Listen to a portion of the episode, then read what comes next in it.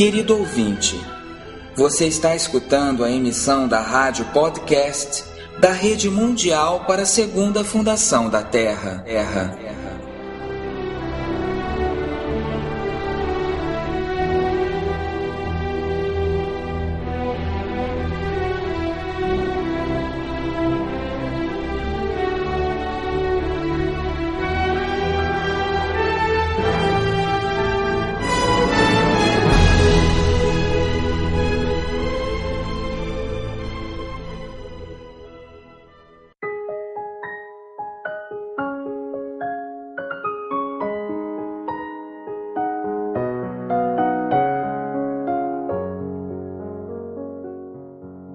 Bem-vindos, amigos, ao quarto programa recompilatório dos programas da Rádio de la Segunda Fundação, em nosso primeiro ano no ar, através da rede. Traremos até vocês parte dos programas lançados como O Caminho, Os Chakras, A Lei do Karma e em outro programa falamos da alma e o intitulamos A Viagem da Alma. Foi um programa muito interessante. Também o programa sobre o sonho, como podemos ser conscientes nos sonhos e por último, o programa que intitulamos Deus joga dados? Esperamos que desfrutem de nosso quarto programa recompilatório. Iniciemos então.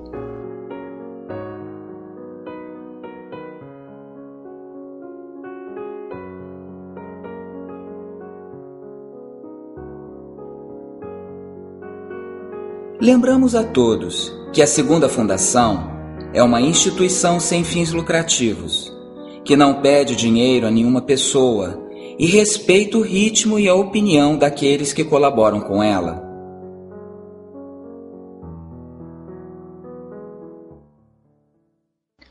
Muita gente que se chama espiritual fala do caminho e quisemos saber o que se entende por caminho e que obstáculos nos encontramos nele. Saber sobre o chamado e os tipos de yoga que podemos praticar em nosso caminho para o espírito. Os seres humanos vivem em uma aparência ignorante.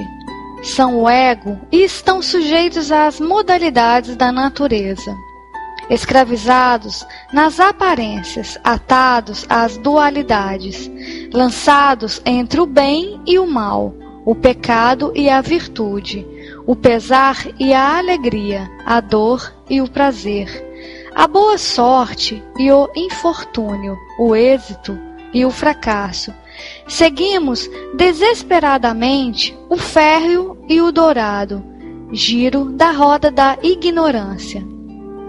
No mais, temos só a pobre liberdade relativa à qual, ignorantemente, chamamos livre-arbítrio. Mas, no fundo, isto é ilusório, posto que se trata do modo com que a natureza se expressa através de nossa vontade pessoal. No caminho espiritual, cada um nos relacionamos com a divindade de uma maneira é um caminho individual. Cada um de nós representa uma maneira especial de ter uma relação com a divindade e de manifestar a divindade. Vocês não necessitam seguir o caminho do outro. Devem seguir seu próprio caminho. E é por este que alcançarão o cume, que é uno, mas encontrado por sua própria estrada pode alcançá-lo por seu caminho, escalando sua própria montanha, não as montanhas dos outros. E apresentamos caminhos para que o homem alcance a liberação da natureza e deixe de estar preso a ela. Existem três yogas para esta liberação: Bhakti Yoga, ou devoção, Karma Yoga, ou ação desinteressada Jnana Yoga, ou caminho transcendental do ser. Enquanto que cada caminho seja diferente, seu fim fundamental é o mesmo. No final do programa, uma conversa onde se propõe uma visão de unificação dos caminhos. Apresentamos um fragmento dela. Existe quem pensa que isso é um caminho espiritual e há aqueles que pensam que isto não é um caminho espiritual. E pode ser que ambos estejam equivocados. Quer dizer que não seja espiritual o seu caminho e aquele que pensa estar em um caminho terreno esteja sim em um caminho espiritual. O que isso quer dizer? Que não existe caminho espiritual e não espiritual. Que todos os caminhos são os caminhos do espírito, independentemente das circunstâncias. Não existem caminhos não espirituais.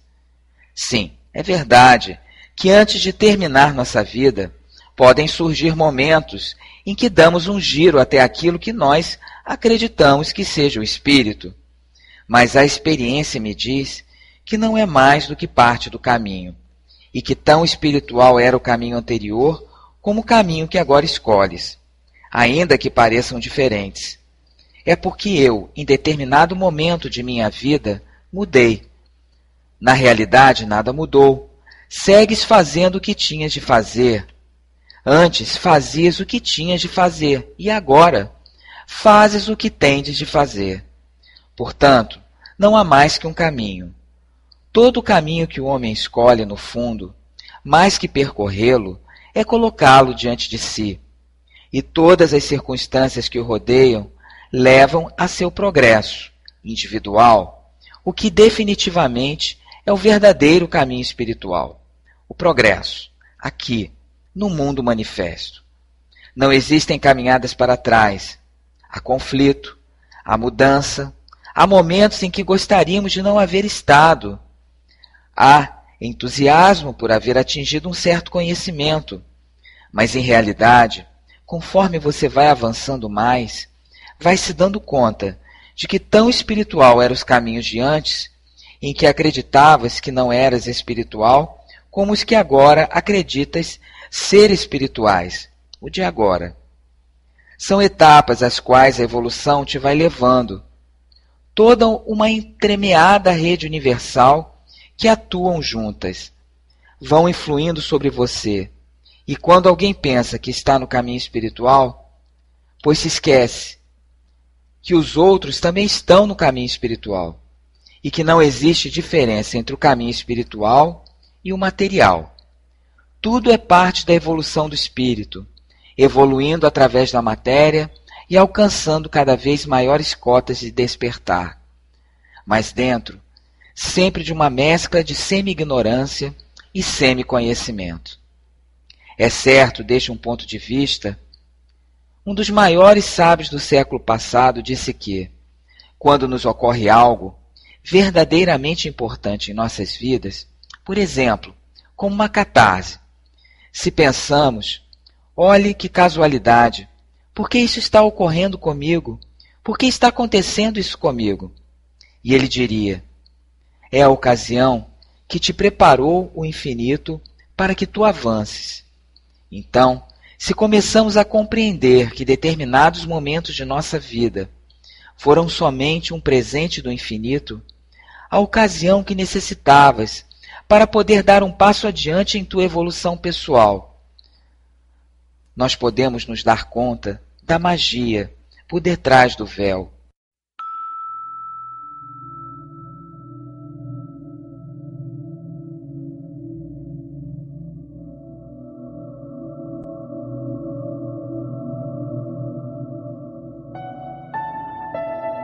Você está escutando a rádio da Rede Mundial para a Segunda Fundação da Terra.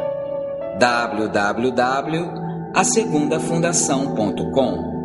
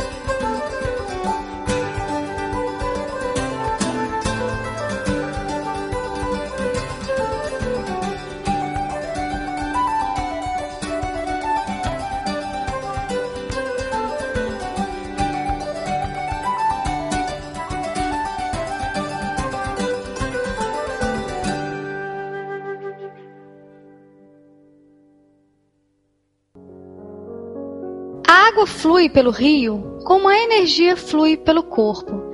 Cada chakra é como um córrego onde a água chega e logo flui ao seguinte. Mas se cai alguma coisa no córrego e o obstrui, a água já não pode mais fluir. Com estas simples palavras, começou o nosso programa 24. Nele, falamos sobre os chakras. Este programa pretendeu descobri-los e revelá-los. O movimento da nova era los colocou em moda, mas possivelmente muitas pessoas não saibam muito sobre eles. Por isso, trazemos informação e as lançamos neste programa. Antes de mais nada, a prudência indicação para aqueles que queiram trabalhá-los.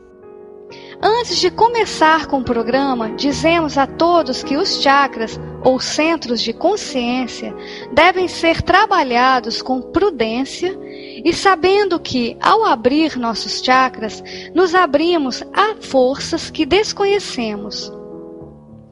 É importante lembrar que nossa natureza egóica é atraída a tudo que é mágico.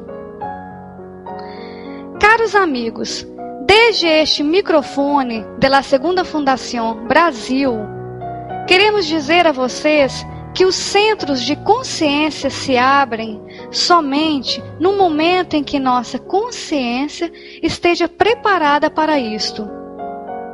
Sua aceleração deve ser tratada com muito cuidado e atenção para evitar sustos desnecessários. Os chakras são também chamados centros energéticos ou centros de consciência. Nos perguntamos Onde se situam? Não se situam em nosso corpo físico, senão em outra dimensão. Ainda que em certos momentos possa sua concentração ser tão intensa que se chegue a ter a aguda impressão de uma localização física. Alguns deles correspondem, em efeito, de modo muito aproximado aos diferentes plexos que conhecemos podem-se distinguir sete centros. O primeiro chakra se situa na base da coluna. O segundo se situa também na base, mas à altura da zona genital. O terceiro chakra se encontra na altura do estômago, aproximadamente um pouco mais acima do umbigo. O quarto chakra encontra-se na zona do coração, o quinto na garganta e o sexto situa-se na região entre as sobrancelhas, entre nossos olhos. E o sétimo chakra encontra-se acima de nossa cabeça. Que objetivo e missão tem? Para que servem no desenvolvimento de nossa evolução? Os centros de consciência são os chakras. É mediante sua abertura como se desenvolve a consciência interna ou iógica. De outra forma, permanecerias atado à consciência externa comum. Quanto mais se abrem, mais aumenta a consciência. Habitualmente, consideram-se seis ou sete, incluindo o situado acima da cabeça.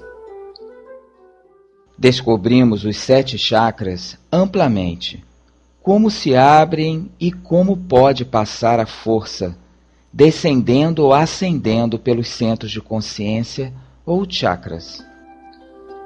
Com o yoga de Shri Aurobindo, a força descendente abre-se muito lentamente, muito docemente. Estes centros de baixo para cima se abrem.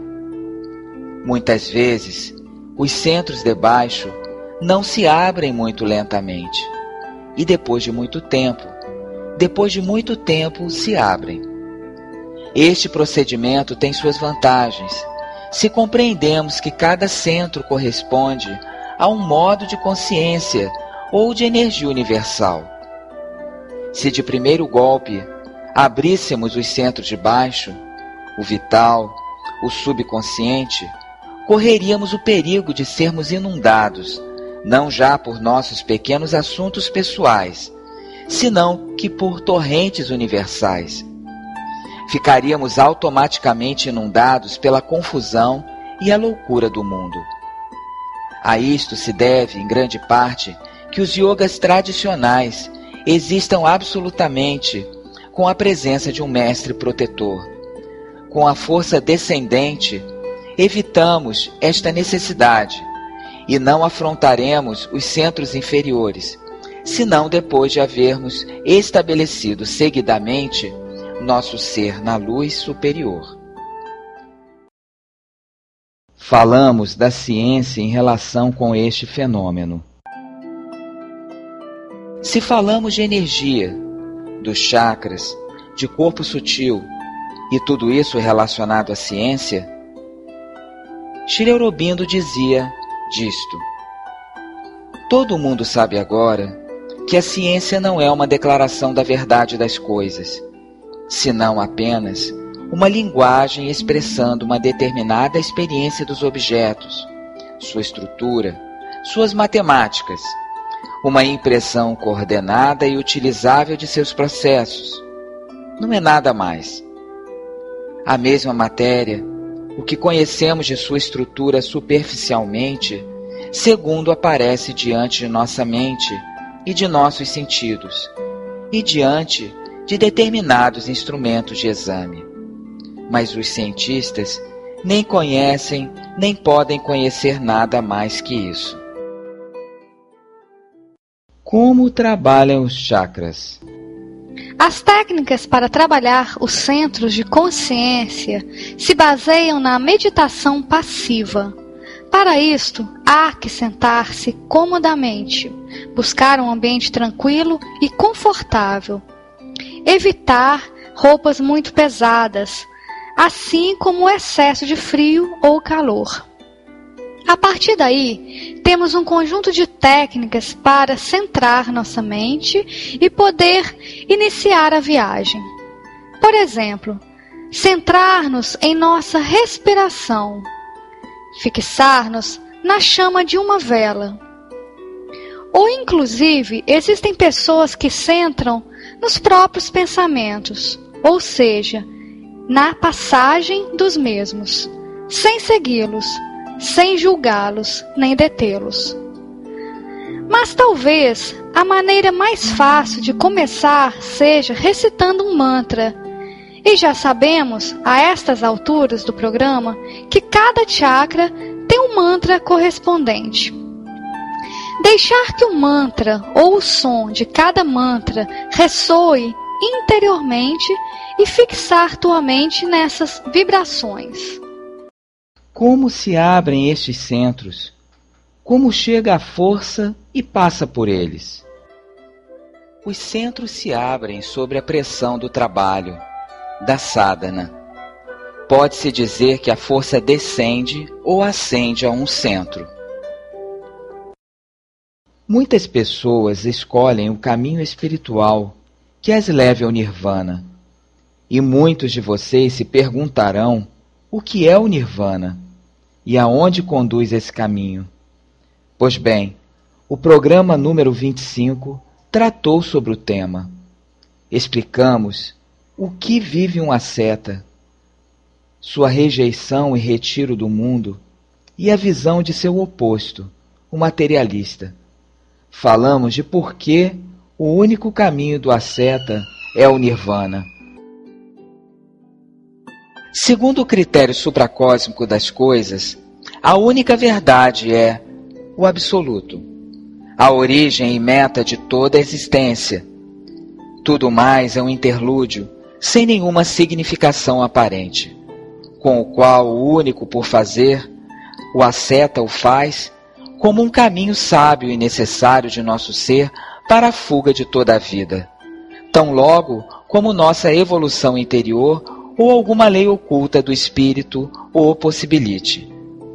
Para eles, qualquer que seja a norma que possa ajudar-nos, se baseia em regressar o mais breve possível ao autoconhecimento e marchar pelo caminho mais próximo para o nirvana, O verdadeiro ideal deve ser uma extinção do indivíduo e o universal, em uma autoanulação no absoluto.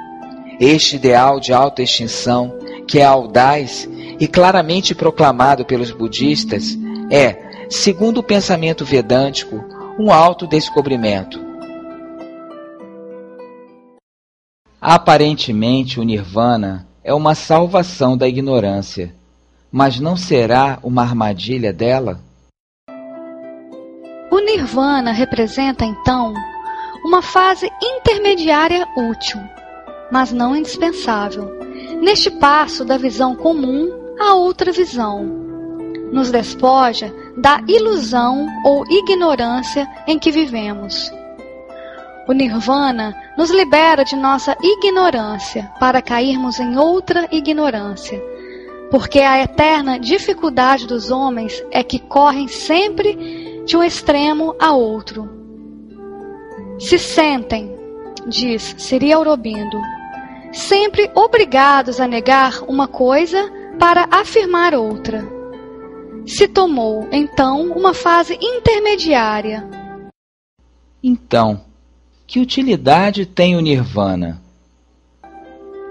Poderíamos dizer que a fase nirvânica ou religiosa representa geralmente na medida em que se encontra fixa no além, uma primeira fase de evolução, a fim de afastar-nos, de certa maneira falsa, de ver o mundo. Se o espírito é o todo, o nirvana só é um passo. É seu anseio de salvação egóica, o que o converte em apenas um passo evolutivo.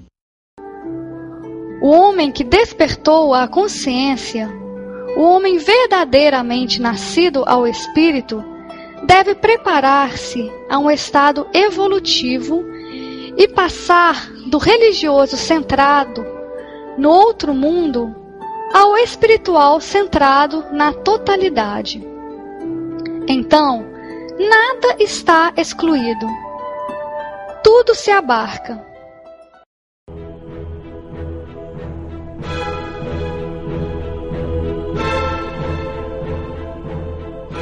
Se a finalidade da evolução é sair dela, como pensam os adeptos do Nirvana e de todas as religiões que fixaram o além como objetivo de seus esforços, então essa será sua meta. Mas já existem espiritualistas que foram além. E nas palavras de Sri Aurobindo, o Nirvana não é, não pode ser o final do caminho sem nada mais que explorar. É o fim do caminho inferior através da natureza inferior e o começo da evolução superior. Em uma ocasião, disse Sri Aurobindo: Eu quero praticar o yoga para trabalhar e para atuar, não para a renúncia do mundo, nem sequer pelo nirvana.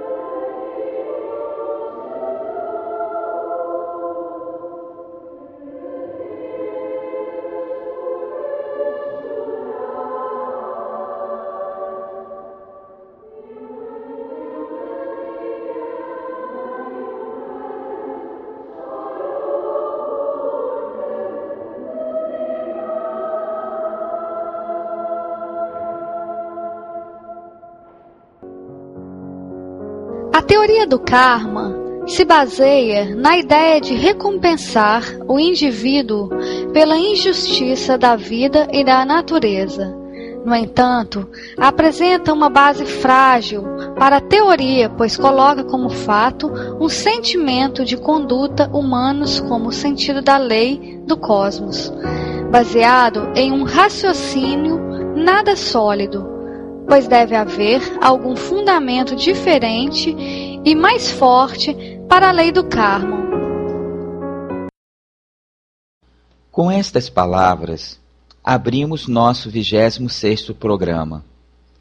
Para falar dela, da lei do karma, temos que falar da cadeia do karma. Popularmente, se conhece erroneamente como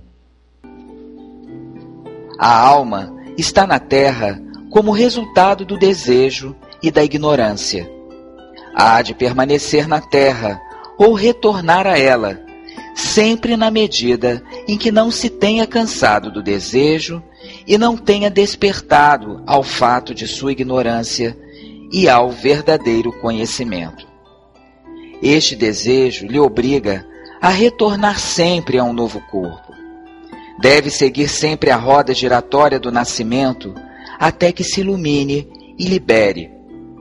No entanto, não resta sempre o retorno à terra senão que alterna entre a terra e outros mundos, celestiais e infernais, aonde esgota sua acumulada reserva de mérito e demérito, devidos à vigência do pecado ou da virtude, e logo retorna à terra e a algum gênero de corpo terrestre, às vezes humano, às vezes animal, outras vezes inclusive vegetal a natureza desta nova encarnação e suas andanças são determinadas automaticamente pelas ações passadas da alma, pelo karma. Mas esta visão popular do karma está baseada na ignorância. Um vasto sistema do mundo que existe só como uma conveniência para o giro interminável na roda da ignorância, sem saída alguma, salvo uma oportunidade final de escapar dele. Não se trata de um mundo com alguma razão real para a existência.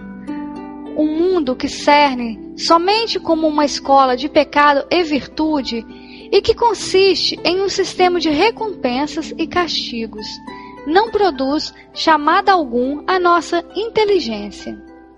Nossa alma ou espírito, se é divina, imortal ou celestial, não pode ser enviada unicamente para ser colocada a aprender este gênero de tosca e primitiva educação moral. Se, por outro lado, se tratou de um ser proveniente do infinito que surge para alguma finalidade cósmica, na obscuridade da matéria e no crescimento para o autoconhecimento dentro dela.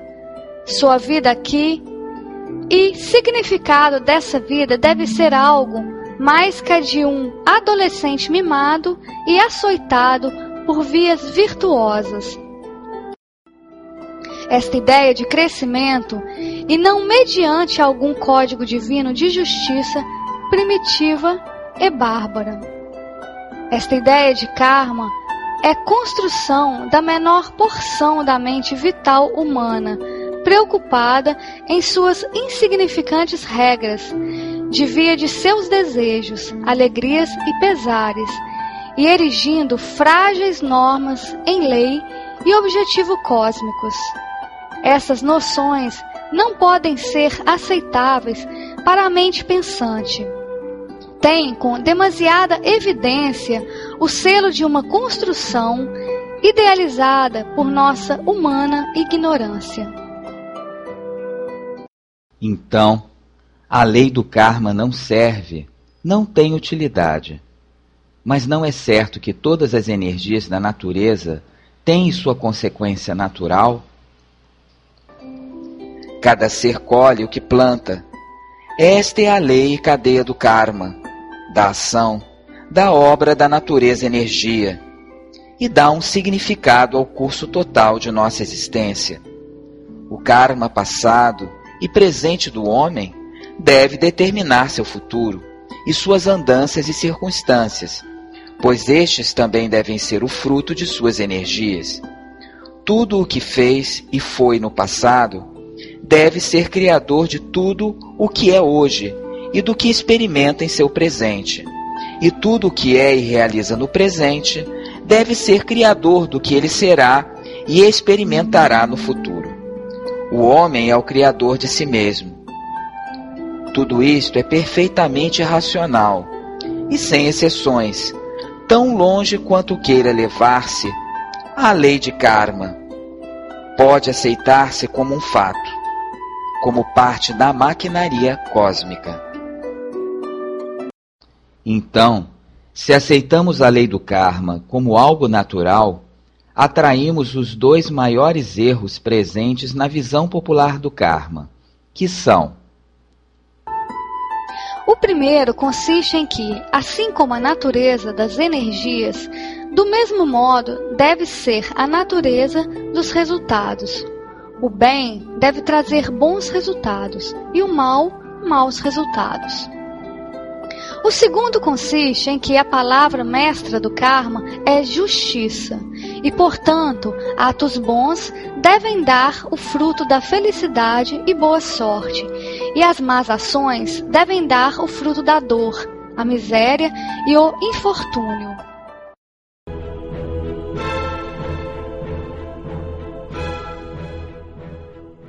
Os seres humanos instituíram a regra da recompensa e castigo como uma necessidade social, a fim de reprimir o que poderia prejudicar a comunidade, aceitando apenas o que fosse em benefício dela, mas instituir este artifício humano em uma lei geral da natureza do cosmos, ou uma lei do ser supremo, ou a lei suprema da existência é um procedimento próprio de uma consciência ignorante. É humano, mas também infantil, impor as insuficientes e estreitas normas de nossa própria ignorância humana sobre as difíceis e complicadas operações da natureza cósmica.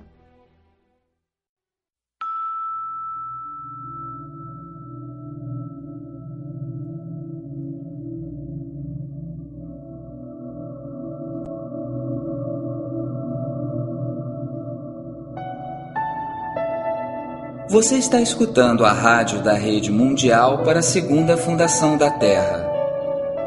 Para colaborar com este movimento ou receber informação, contacte conosco através de radio@asegundafundação.com.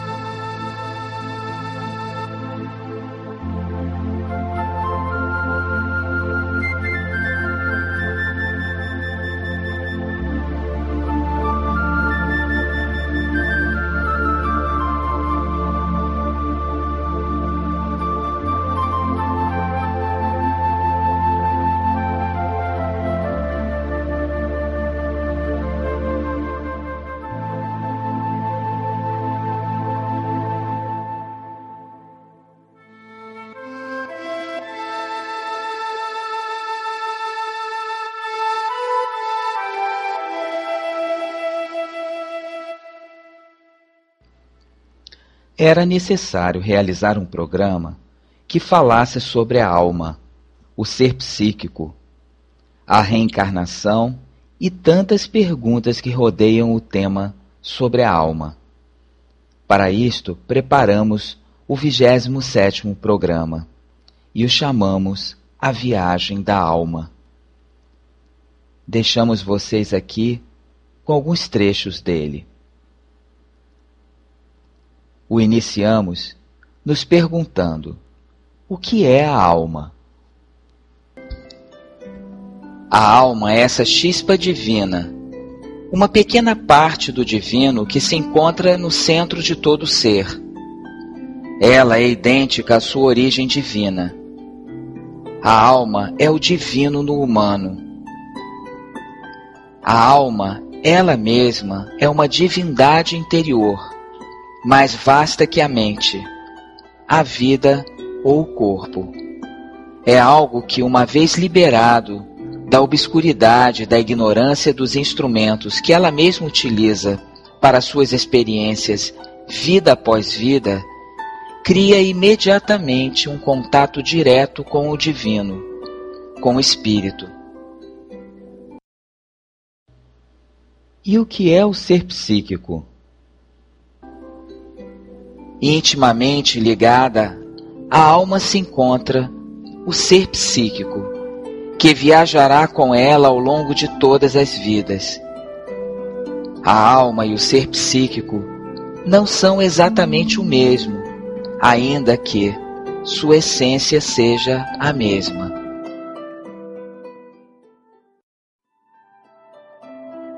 O ser psíquico se forma progressivamente ao redor deste centro divino que é a alma no curso de suas inumeráveis vidas na evolução terrestre. No momento em que o ser psíquico esteja plenamente formado e totalmente desperto, chegará a ser o revestimento consciente da alma ao redor do qual ele está formado. Falamos da confusão entre o vital, o desejo com a alma verdadeira. Shri Aurobindo nos falou de dois tipos de alma. Como temos dito, a alma verdadeira e a alma de desejo. Na maioria dos homens, a alma está oculta e envolvida pela ação da natureza exterior.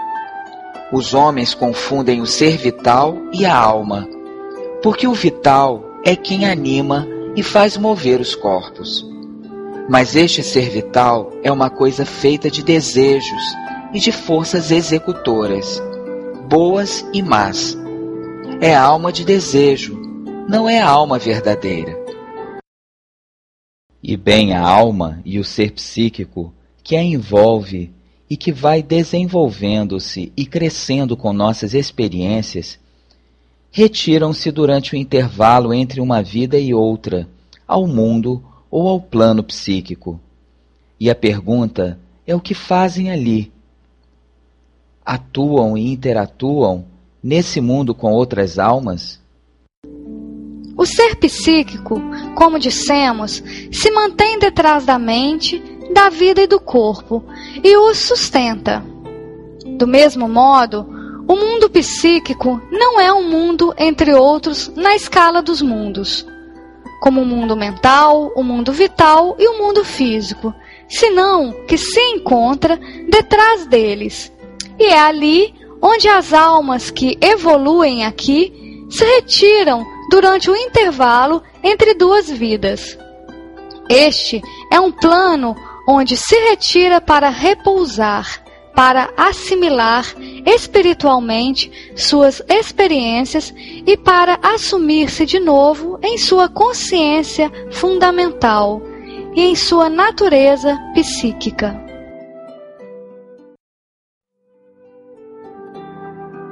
As almas que se retiram ao mundo psíquico se encontram em um estado inteiramente estático Cada uma se retira dentro dela mesma e não atuam uma sobre as outras. quando saem de seu transe, estão dispostas a descender a uma nova vida, mas no intervalo, elas não atuam sobre a vida terrestre. Depois dos intervalos entre vidas, a alma entra em um novo ser. Como se produz o renascimento? Não pode ser estabelecida nenhuma regra no que se refere ao momento no qual a alma que retorna a renascer entra no novo corpo, porque as circunstâncias variam segundo o indivíduo. Muitas vezes, a pessoa se lamenta de sua pouca sorte e de sofrer tanto em sua vida. A vida aqui embaixo é uma evolução e a alma cresce pela experiência, elaborando por esta experiência isto ou aquilo na natureza. E se há um sofrimento, é com o fim de levar adiante esta elaboração, não como castigo imposto por Deus ou pela lei cósmica devido aos erros ou aos passos em falso que são inevitáveis na ignorância. Uma pergunta usual neste tema é o que passa com a alma no momento da morte do corpo. Quando o corpo físico morre, é dissolvido. O vital, por sua parte, vai ao plano vital e ali permanece um certo tempo. Mas ao fim deste tempo, o invólucro vital desaparece. O invólucro mental também desaparece e é o último a fazê-lo. Ao fim, uma vez dissolvidos os invólucros, resta a alma, ou ser psíquico, se retirar ao mundo psíquico para descansar, até que se aproxime um novo nascimento. Em realidade, é para a parte vital do ser que se fazem os ritos fúnebres, detrás do falecimento do corpo, com o objetivo de ajudar ao ser a desembaraçar-se das vibrações vitais que lhe atam toda a vida à Terra ou aos mundos vitais, com o fim de que possa passar rapidamente ao repouso da paz psíquica.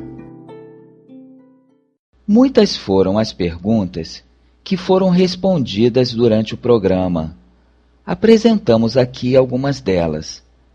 Acerca da personalidade, porque não somos os mesmos em cada reencarnação. A personalidade é unicamente um molde que ele cria para as formas de experiência em uma só vida. No momento de outro nascimento, criará uma personalidade diferente, com capacidades diferentes, uma vida e um curso de vida diferentes.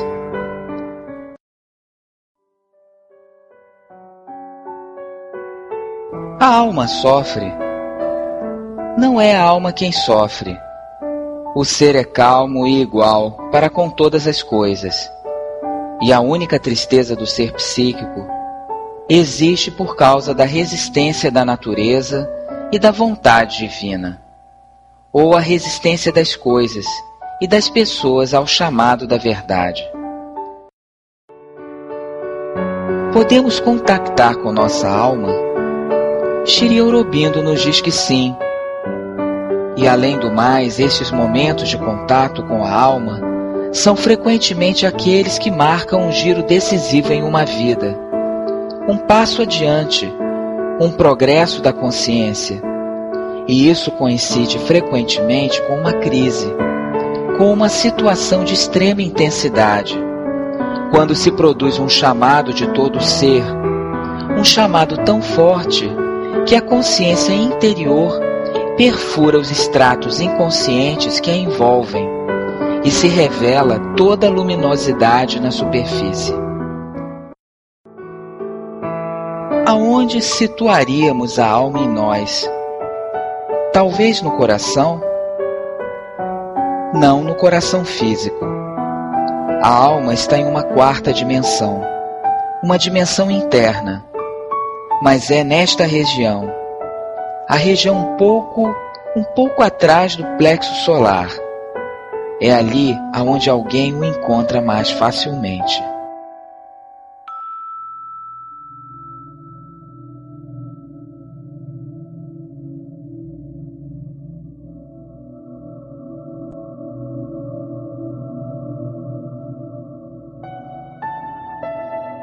Você está escutando a rádio da Rede Mundial para a Segunda Fundação da Terra. www.asegundafundação.com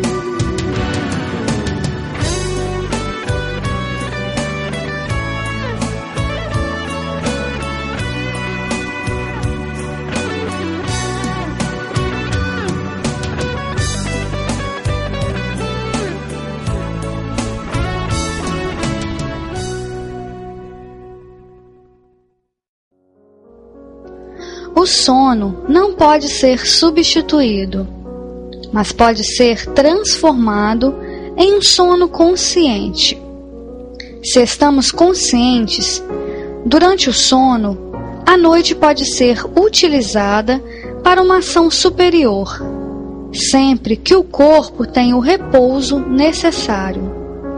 Porque a finalidade do sono é o descanso do corpo e a recuperação da força vital física. Nosso 28º programa foi dedicado ao sono. Saber como o sono e o sonho podem converter-se em um instrumento de ajuda em nosso crescimento interior foi o objetivo deste programa. O que acontece durante a noite? Durante a noite, nossa consciência viaja de um corpo a outro. Recordemos que os corpos são, entre outros, o físico, o corpo vital e o mental. Estamos então ativos em diferentes planos ao longo da noite, até que chegamos a nosso ser. Aí, onde nos recarregamos em todos os níveis Apenas 10 minutos de descanso, em completa imobilidade próxima ao ser, também chamado Satitananda, fará que realmente descansemos e nos recarregará de energia. Para isto, nós temos de ser conscientes de nossos sonhos. Por que é importante ser consciente nos sonhos? Já nos preparamos para dormir. O passo seguinte é levar a consciência aos sonhos. Podemos trabalhar nos sonhos, nas experiências durante a noite, introduzir neles cada vez mais consciência e logo recordá-los.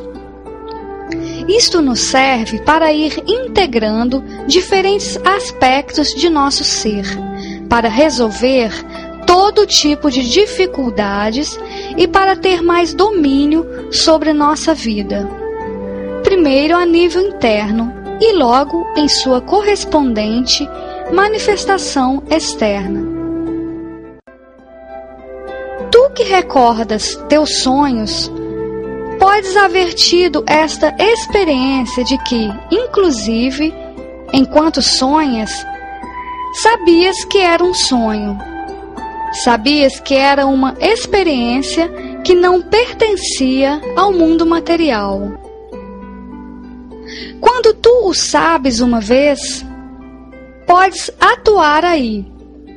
Da mesma forma que no mundo material Inclusive no sonho, podes exercitar tua vontade consciente e mudar o curso inteiro de sua experiência de sono. La Segunda Fundación convida a todos vocês a fazer uma reflexão conjunta. Se ciência e religião buscam conjuntamente a explicação do todo, poderia haver um ponto um ponto que o chamamos inconsciente de encontro entre ambas, para realizar uma síntese conjunta que elimine a análise separativa das mesmas. Se aceitamos o todo como a realidade, porque não aceitamos suas apresentações como parte dessa realidade que vemos como separada, mas que está integrada ao mesmo tempo. É acaso de todo impossível aceitar teoricamente que tanto o princípio de incerteza de Heisenberg, a mecânica quântica das possibilidades, a teoria do caos e a determinista teoria da gravidade einsteiniana são somente aspectos de uma realidade que se nos apresenta como separada somente em aparência.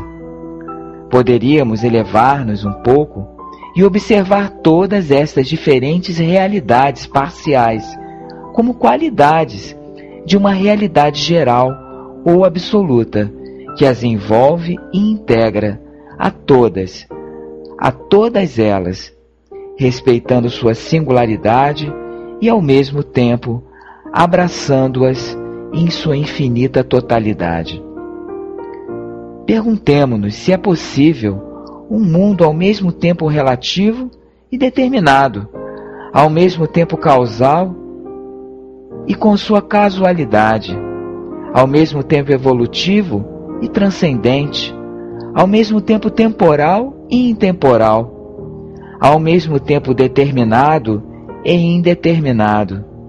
E melhor, nossa sugestão é que este ponto de vista elimina o problema mental do ego do ego científico e transcendente da fé cega do coração religioso. Um ponto de vista plástico que permite de uma só vez que Deus jogue conosco os dados, escondendo-se de nossa visão, e ao mesmo tempo que Deus vele por nós, contrabalançando seu próprio jogo de dados, para que o desvalido ser humano não seja uma criatura perdida no universo. Independentemente da distância entre religião e ciência experimental, existe um elemento comum, que é o homem. E pode ser que é o próprio homem quem coloque fé em ambas as realidades separadas. Por detrás do desprestígio da religião, o homem de hoje se vê aferrado à ciência com a fé cega de seu ego. Possivelmente, convertemos a ciência em uma nova igreja, irrefutavelmente.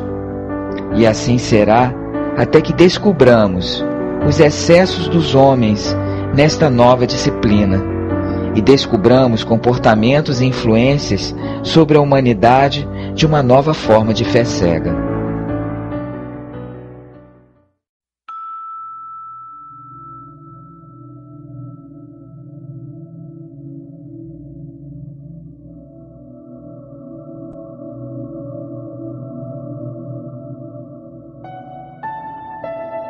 Você está escutando a rádio da Rede Mundial para a Segunda Fundação da Terra. www.asegundafundação.com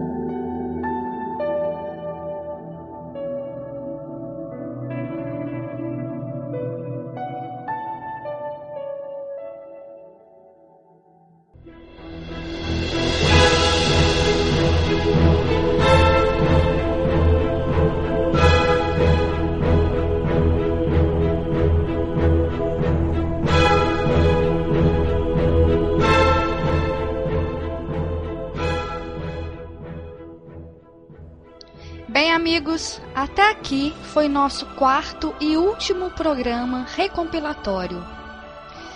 Dizer a todos que foi difícil trazer e reunir os fragmentos destes programas, porque cada um deles foi intenso e nos fez descobrir alguma parte ou noção que desconhecíamos. Estamos preparando o próximo programa. Um abraço e nos encontraremos em breve.